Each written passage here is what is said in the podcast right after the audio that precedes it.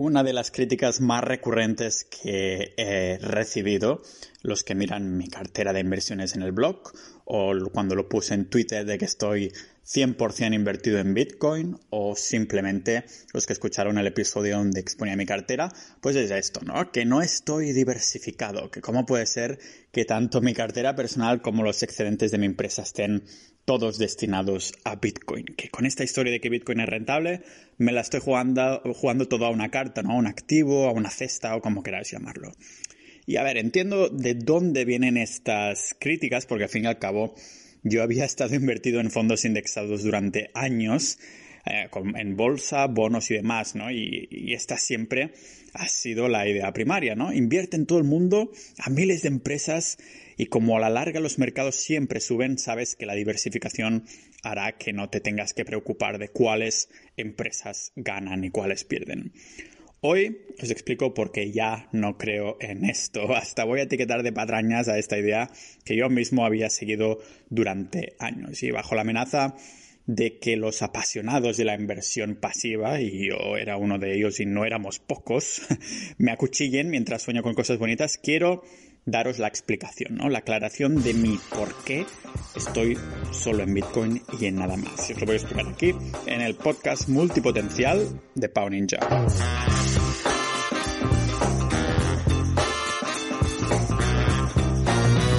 Voy a empezar por el kit de la cuestión, lo que estáis esperando, y son mis razones para solo invertir en Bitcoin o más que nada no invertir o no diversificar uh, en otros activos, ¿vale? Uh, el primer motivo, que no es ningún secreto, llevo predicándolo semanas ya en el podcast, es que no creo en cómo funciona el sistema monetario actual, ¿vale? Después de estar meses leyendo a fondo papers, estudios y bueno, hasta las propias webs oficiales de bancos centrales he llegado a la conclusión de que esto no solo uh, es una estafa piramidal, no solo el sistema monetario actual es una estafa piramidal, sino que además tiene fecha de caducidad, como todo esquema Ponzi, ¿vale? Si diversifico inversiones incluyendo acciones, bonos de deuda, utilizando fondos o ETFs y encima lo hago utilizando un dinero que carece de características de, de dinero duro, lo que estoy haciendo es básicamente uno, uh, yendo en contra de lo que creo. Y dos, inyectando más droga al monstruo de Frankenstein para que se sostenga de pie unos días más, ¿vale? Para mí Bitcoin es como hacer un short a nuestro sistema monetario, ¿vale? Si invirtiera Uh, en bonos y acciones sería como incluir en mi cartera de inversión activos en los que no creo para el largo plazo y es al contrario de una cartera de inversión, ¿no? Que la quiero para el largo plazo, para mi retiro jubilación cuando no tenga que tocar un ordenador más en la vida, ¿vale? Pero claro, no es solo no creer en el sistema, sino es que además creo tener la certeza. tengo la certeza del mismo modo que tengo la certeza que cuando tiramos una pieza del dominó, el resto de piezas pues lo seguirán, ¿vale? Para mí no tendría sentido ir a contracorriente si nuestro sistema realmente funcionara, pero no es el caso y por esto estoy seguro de que tarde o temprano reventará.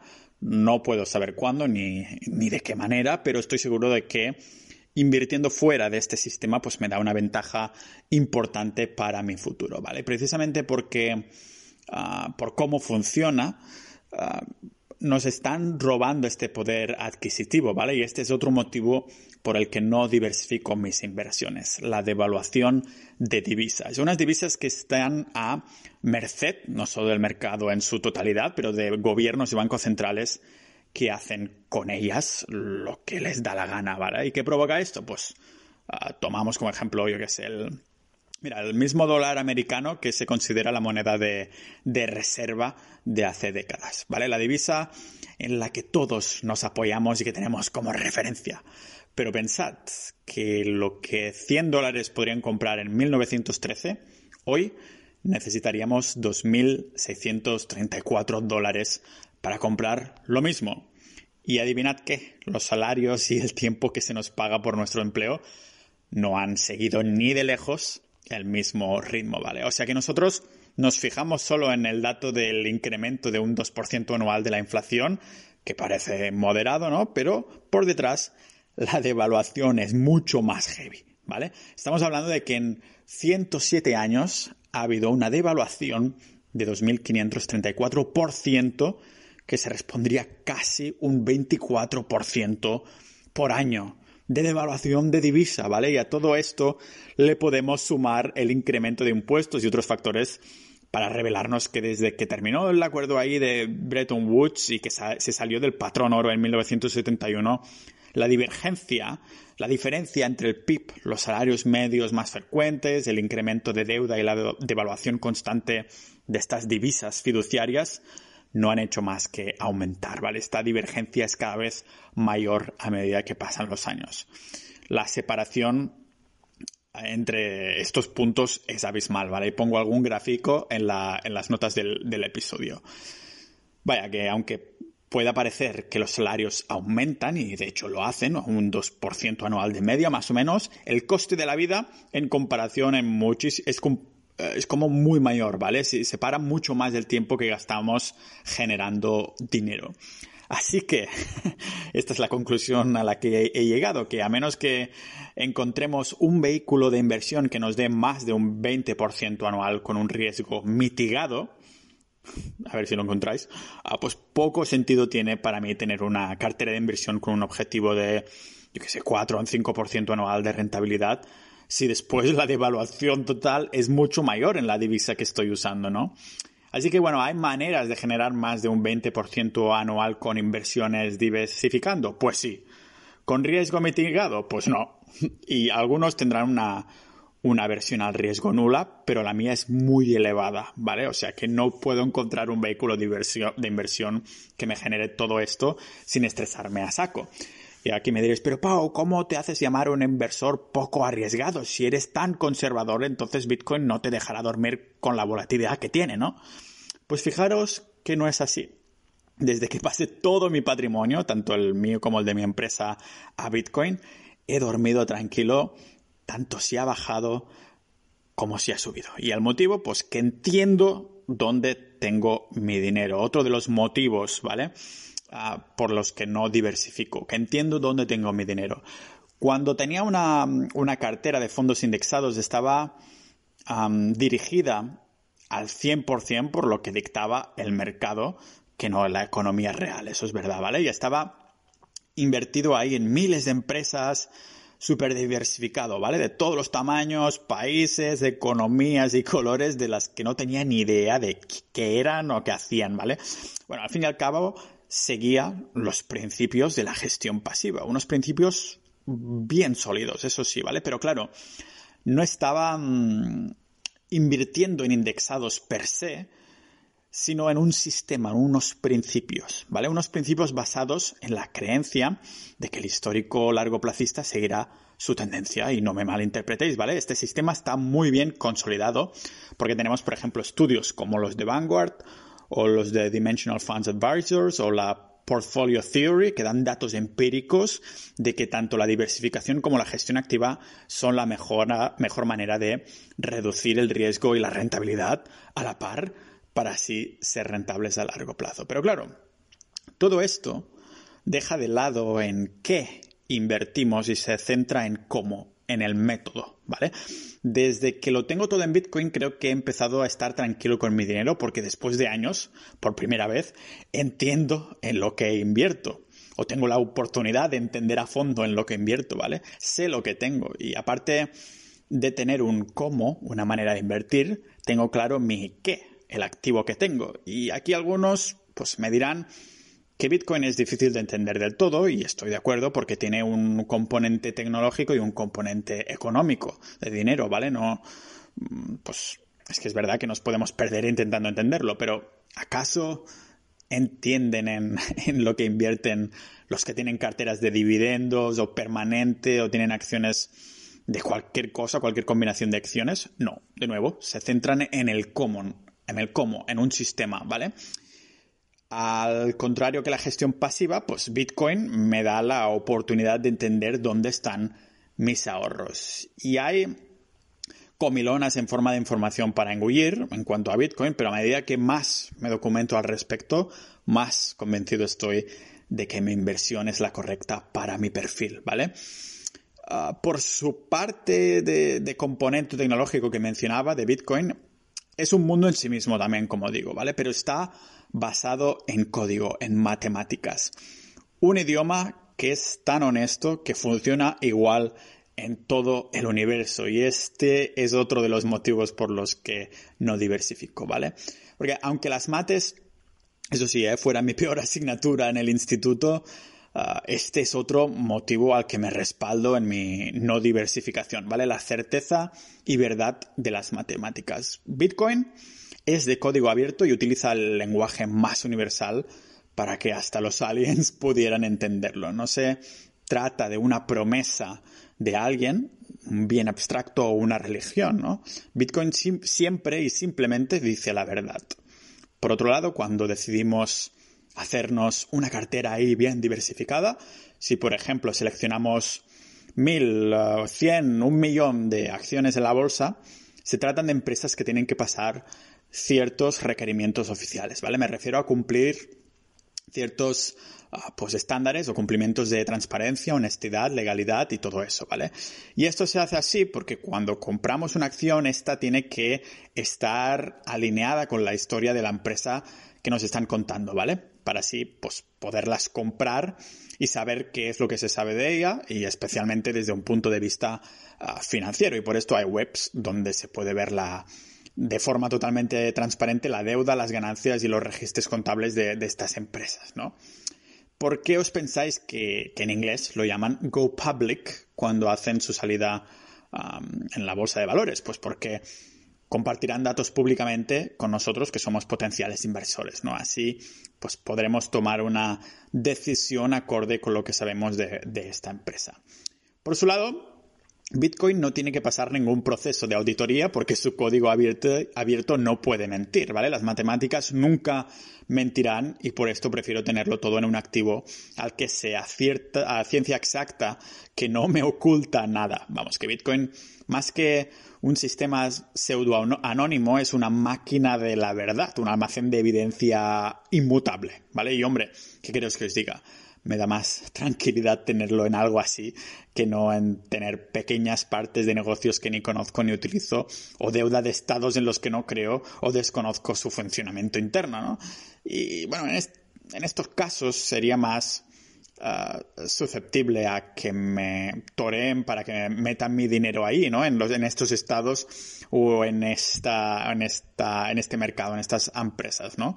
Así a, a hincharlos, ¿no? Bitcoin por su parte pues se la suda si yo estoy dentro o no. ¿Será que no se ha visto casos que las empresas hinchaban sus números? Ah, por, por, esto, yo creo que mi otro motivo para no diversificar es que la historia ah, siempre se repite. Y expliqué cómo el colapso de Roma fue por culpa del sistema monetario romano en el episodio de no hace mucho sobre el, sistema romano, ¿no? Con unas políticas monetarias peligrosamente similares a las nuestras y con 130 millones de habitantes en su pico, en su pico dorado, estos señores tardaron más de dos siglos en caer. Y bueno, con la de habitantes que somos hoy en la Tierra, aún queda, eso sí, pero creo que la, que la caída ha empezado y que es innegable, ¿no? Muchos pues se apoyan en su diversificación pensando que los estudios y papers empíricos de las últimas décadas son suficientes para respaldar estas decisiones. ¿Cómo va a caer el sistema actual que llevamos usando tanto tiempo? Esto es ir en contracorriente, ¿no? Ser como un salmón. Hombre, la, la Reserva Federal de Estados Unidos fue creada en el año 1913 y el Banco Central Europeo en 1998. Y también para ponerlo aún más en perspectiva, el euro como moneda tiene poco más de 20 años y el dólar americano, aunque tiene dos siglos de historia, ha sido una divisa muy diferente, muy distinta en distintos periodos de, de, tiempo, aunque haya mantenido el mismo nombre, ¿vale? ¿En serio pensamos que el orden mundial de las cosas no puede volver a cambiar más? Ya ya hemos llegado a puerto, ¿no? por favor, es que no entiendo por qué nos cuesta tanto hacer un zoom out y tirar atrás con la lupa de nuestra perspectiva. Yo mismo estaba sumergido en indexados, ¿no? Hasta que empecé a leer sobre cómo está montado todo a nivel global, a nivel monetario, ¿vale? Nos cuesta mirar a más de un par de décadas vista, pero ya sería hora de dar a, bueno, la historia universal la importancia que se merece. Al fin y al cabo, ¿qué es la historia? Pues un eco del pasado hacia el futuro. Eso es lo que decía el poeta francés Victor Hugo, ¿vale? Y claro, al hablar del pasado no puedo evitar acordarme, ya que estamos tocando historia, pasado, dinero, ¿no? De lo que me, me, emocionaba a mí ver la cantidad de dinero que había acumulado en mi hucha gracias al hecho de haber ir, bueno, guardando la paga que mi, que mi madre me iba dando los fines de semana, ¿no?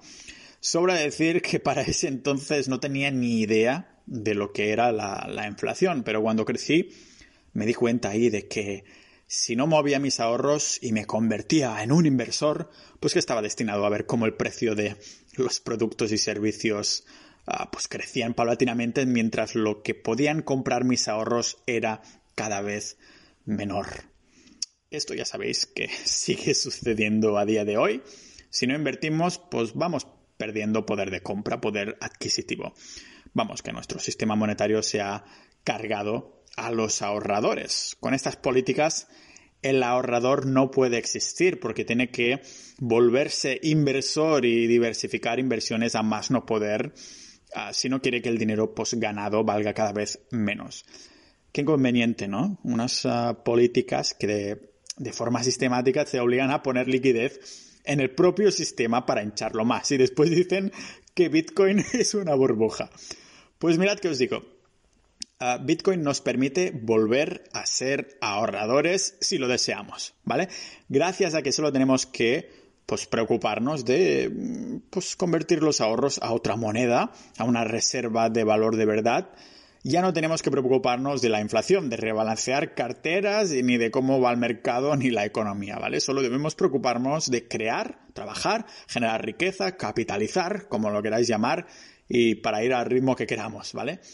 Así que Bitcoin es otra manera de decirlo, ¿eh? pero yo creo que Bitcoin lo que hace es que nuestro capitalismo sea más honesto, que los individuos y empresas muevan el dinero que sí tienen, que sí exista y que los que quieran conservar el dinero que han generado simplemente puedan hacerlo sin verse forzados a invertir. ¿Sabéis el alivio que es no tener que pues que preocuparme de rebalancear carteras y tenerlo todo en, en un activo en el que realmente creo, ¿no? Pero claro, realmente un ahorrador que lo tenga todo, um, ya no solo en Bitcoin, pero al 100% en un solo activo, realmente lo tiene que tener claro. La prueba de fuego es si dormimos bien cuando baja su valor de sopetón. Yo sí, yo sí que puedo dormir bien. El otro día cuando bajó, no sé si bajó 30%, 20%, tranquilísimo, ¿vale? Ah, por eso mismo, mi último motivo por el que...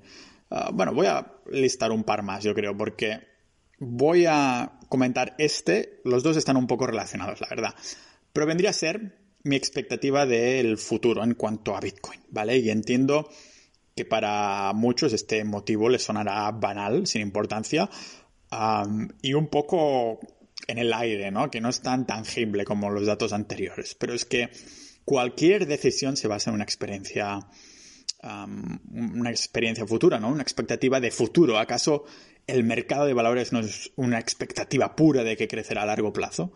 ¿Y acaso no, yo qué sé, intentamos besar a la chica que nos gusta con la expectativa de que no nos hará una cobra? ¿O acaso no bebemos café con la expectativa de que volveremos a experimentar ese sabor que nos gusta o nos dará ese chute de cafeína? Pues eso, ¿no? Ni lo que yo creo sobre Bitcoin, ni lo que cree alguien con un millón de acciones de empresa puede cambiar este hecho. Todo es expectativa de futuro, toda inversión es una expectativa de, de cómo irá el futuro, ¿no? Aquí yo creo que entra en juego también la teoría de los mercados eficientes que propuso el economista Eugen Fama en 1970, que daba un poco validez a esto que estoy diciendo, ¿no? Que una acción de 30 euros implica todo lo que el mercado sabe de esa empresa y que ya se incluye en el precio. Y cuando digo todo lo que sabe el mercado, incluimos la expectativa de futuro que tienen los inversores. Es decir, que si queremos comprar ese stock, porque pensamos que el futuro, esa empresa, se revalorizará y valdrá más, pues tenemos que considerar que todo el mercado tiene la misma información disponible que nosotros y que por lo tanto esa expectativa ya se incluye en esos 30 euros. En el caso de, de Bitcoin, yo creo que los datos no fallan. La tendencia es a la alza, pero aún tiene que ser adoptado por más y sigo pensando que aún estamos en fases iniciales. Es lo que se llama el efecto red que hace que lo adoptemos o no, ¿vale? Lo que no conocen, los que no conocen el significado de este efecto red, de este network effect, como dicen en el inglés, lo tachan, tachan a Bitcoin como de estafa piramidal, porque parece como que haya una intención de, de reclutar a gente o algo así, ¿no? Realmente es un efecto red, ¿vale? que este efecto básicamente lo que nos dice es que para cualquier producto, servicio o activo en este caso, pues para que sea validado tiene que ser adoptado en masa. Y eso pasó con el teléfono, con Internet, con el iPhone o con Instagram, ¿vale? Será el volumen de usuarios o de personas que dan valor a este bien que decidirán si en este caso Bitcoin es adoptado como sistema de pago, reserva de valor o ambos, ¿vale? Pero yo creo que no, no, es muy pronto para confirmar que la adopción es cada vez más acelerada, ¿vale? Lo vemos no solo con encuestas a millennials donde casi un 70% prefiere Bitcoin antes que el oro, sino también en el número de carteras de Bitcoin que existen, el número de direcciones, en la demanda del mercado Bitcoin y en su aparición en los medios incluso, ¿vale? Pero otra vez, yo creo que va bien hacer un poquito de zoom out y tirar hacia atrás con la lupa, de la lupa de nuestra percepción, para mm, daros otro motivo por el que tengo una cartera 100% Bitcoin, ¿vale? Y yo creo que es el paso natural de las cosas. Que hace unos años el astrofísico Nikolai Kardashev creó la, la, que ahora llamamos la escala de Kardashev, ¿vale? Donde diferenciaba ahí tres tipos de civilizaciones según cómo estas pues, civilizaciones utilizaban los recursos. ¿vale? Teníamos una civilización de tipo 1, que más que nada aprovecha toda la potencia de su planeta, la de tipo 2, que aprovecha toda la potencia de su estrella más cercana, y civilización de tipo 3, que aprovecha toda la potencia uh, de la galaxia. ¿vale? Por ejemplo, un idioma de civilización de tipo 3, de las que aprovechan toda la galaxia, pues vendría a ser a hablar una lengua rollo matemáticas, una lengua que sea matemáticas, ¿vale? Porque las matemáticas son una regla igual en toda la galaxia, mientras que si lo hacemos en inglés, hablamos en inglés, pues hace que seamos una civilización de tipo 1, ¿vale? Porque es aprovechando la potencia o la conexión dentro del planeta y no la galaxia, ¿vale? O que mm, el aprovechamiento de las energías renovables nos acerquen a ser una civilización de tipo 2 porque sabemos usar la energía del sol. ¿Qué pasa? Que como la utilización de la energía solar está en manos de nuestros gobiernos y no está democratizada, pues no la aprovechamos, ¿vale? Ah, ¿Qué tiene que ver Bitcoin con todo esto? Pues que Bitcoin es dinero de civilización tipo 1, o sea, totalmente democratizado, con consenso en vez de control central y con un código y tecnología que cumple unas de las reglas que son iguales en todo el planeta, ¿vale? Digamos que Bitcoin es el paso natural del ser, humano en adoptar un método de pago y reserva de valor que nos ponga a la categoría de civilización de tipo 1. Muy bien, Pau. ¿Y para qué, y, para qué no invertir solo una parte en vez de un 100% como haces tú, ¿vale? A ver, yo estoy dando mi opinión, lógicamente, nunca son consejos de inversión, pero para mí invertir en otra cosa que vaya en contra de este paso natural no tiene sentido, ¿vale? ¿Os imagináis que alguien me dice que, que tengo que diversificar inversiones comprando tulipanes, piedras o acciones de Terra?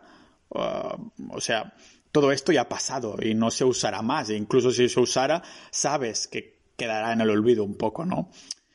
A ver, sí creo en el mercado y el capitalismo, pero la relación de mercado y economía está tan descorrelacionado que no, no quiero arriesgarme en poseer partes de empresas ah, con una economía que está hinchada de deuda y a base de, dinero fiduciario, ¿no? Para mí, invertir en otra cosa que siga anclado en un sistema que quedará en el pasado, pues es un paso atrás. Y no trato de apostar, no trato de apostar a un caballo ganador, pero de darle de comer a ese caballo hasta que adelante al caballo cabalgado por la mayoría, ¿vale? Así que para hacer un poco la metáfora, nutrimos a este, a este caballo actual con inflación, devaluación y deuda, pero yo estoy alimentando al otro con matemáticas, descentralización, privacidad, seguridad y libertad, ¿no? Hay alguna razón por la que alimentaríamos el caballo primero que he mencionado, ¿no? O en otras palabras, ¿es importante la, diversificación? A ver, yo como habéis visto a nivel personal, yo creo que, que no tiene sentido para mí, pero puedo entender que sí, que sí puede tener sentido para muchas personas que simplemente aún no entiendan Bitcoin. Para personas que decidan, digamos, jugar a este juego del sistema monetario actual, ¿vale? Ah, si decidimos jugar a este juego, tiene todo el sentido del mundo invertir en fondos indexados, por ejemplo. Pero para mí es como una partida del Monopoly. El dinero que usamos en el juego, el dinero fiduciario, pues funciona mientras jugamos, ¿vale? Las reglas y políticas se aplican mientras juguemos ah, a la partida pero siempre hay un momento en el que el juego se termina y el dinero deja, de valer nada en la vida real, ¿no? Si nos fijamos a día de hoy, seguimos con el juego del sistema monetario con sus propias reglas y, y políticas, que cuáles son, pues que hay que batir a la inflación, ¿vale? Que ah, utilizamos estudios de los años 2000 y pico, información empírica súper reciente, aunque seguro que hay muchos de décadas anteriores que siguen siendo igual de válidas. Y a lo que me refiero con esto es que estos estudios es como analizar una partida del Monopoly en concreto, no de todas las partidas que se han hecho. Por esto la historia y nuestro pasado es tan importante, ¿vale? Y en estos estudios que hacemos más, pues se utilizan dólares americanos en este sistema, ¿no? O euros como monedas de referencia, es decir, dinero que solo sirve en este juego, dinero con propiedades frágiles y creado ah, por los bancos y respaldado en nada. El euro con apenas veintipocos años de vida y el dólar americano con un par de siglos de historia, pero considerad, como he dicho antes, que el dólar actual es lo que es desde 1971 con la salida mundial del patrón oro, ¿vale? Y también, eh, ¿qué estamos haciendo con estas reglas y políticas? Pues también hemos tocado políticas monetarias de estados y bancos centrales que fueron creados entre 1913 y 1998. Mm, no sé vosotros, pero estas para mí siguen siendo fechas bastante contemporáneas, ¿vale?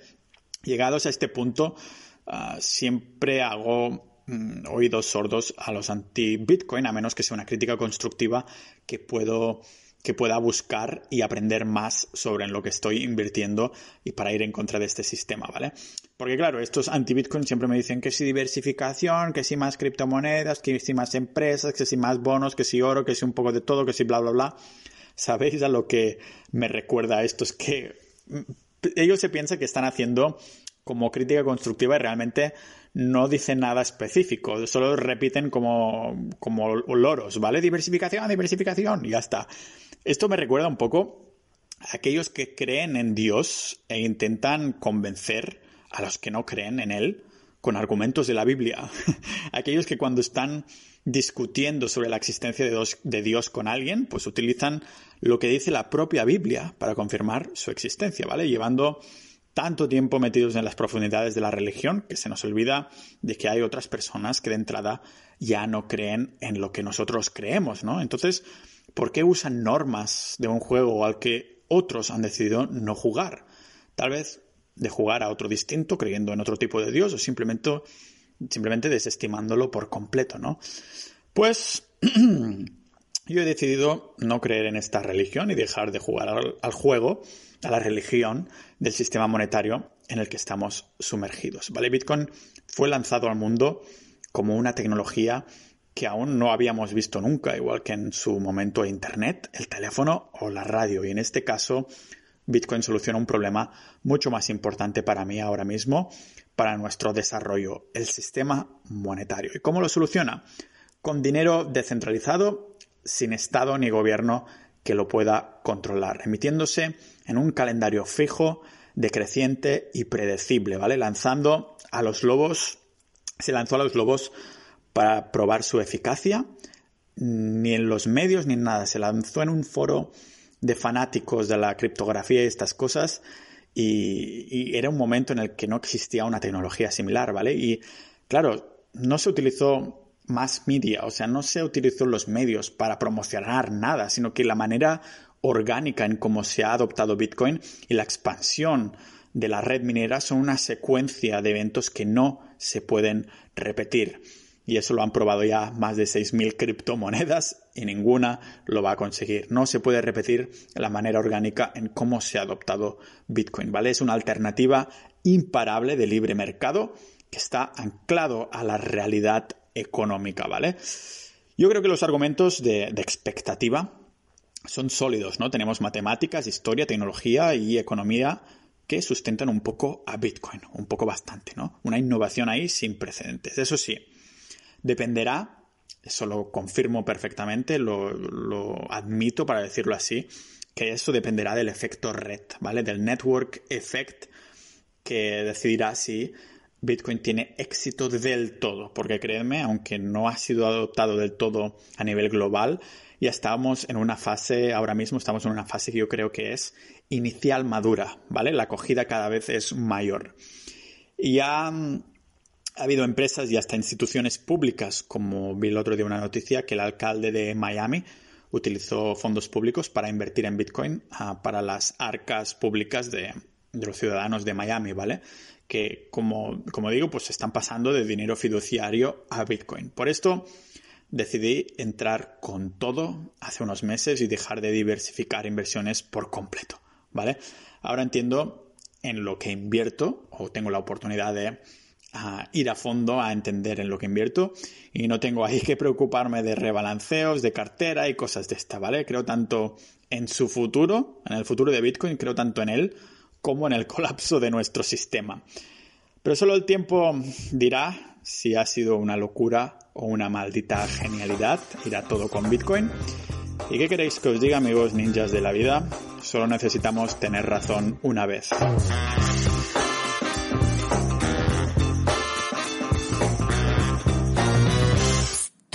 Sí, tú. ¿Me oyes? Si te has quedado escuchando hasta el final de la musiquilla es porque escuchas podcast en automático mientras haces otras cosas. Tranqui, yo hago lo mismo. Ya viene otro podcast. ¿Que quién soy yo? No te preocupes, no soy un rehén atrapado entre episodios. Soy tu conciencia. Una conciencia que quiere agradecerte la comida en forma de curiosidad intelectual que me has ido alimentando. Solo quería recordarte que el podcast de Pau Ninja no tiene ni publicidad ni patrocinadores y se nutre por aquellos que escucháis hasta el final. Los oyentes fieles que por 5 euros al mes entráis a formar parte de la comunidad de multipotenciales, la Sociedad Ninja. Si te gusta el podcast y quieres contribuir a todas esas horas de investigación y divulgación, solo tienes que ir a sociedad.ninja. Y si quieres presentarte, dinos que has escuchado una voz que te incitaba a ser un ninja de la vida.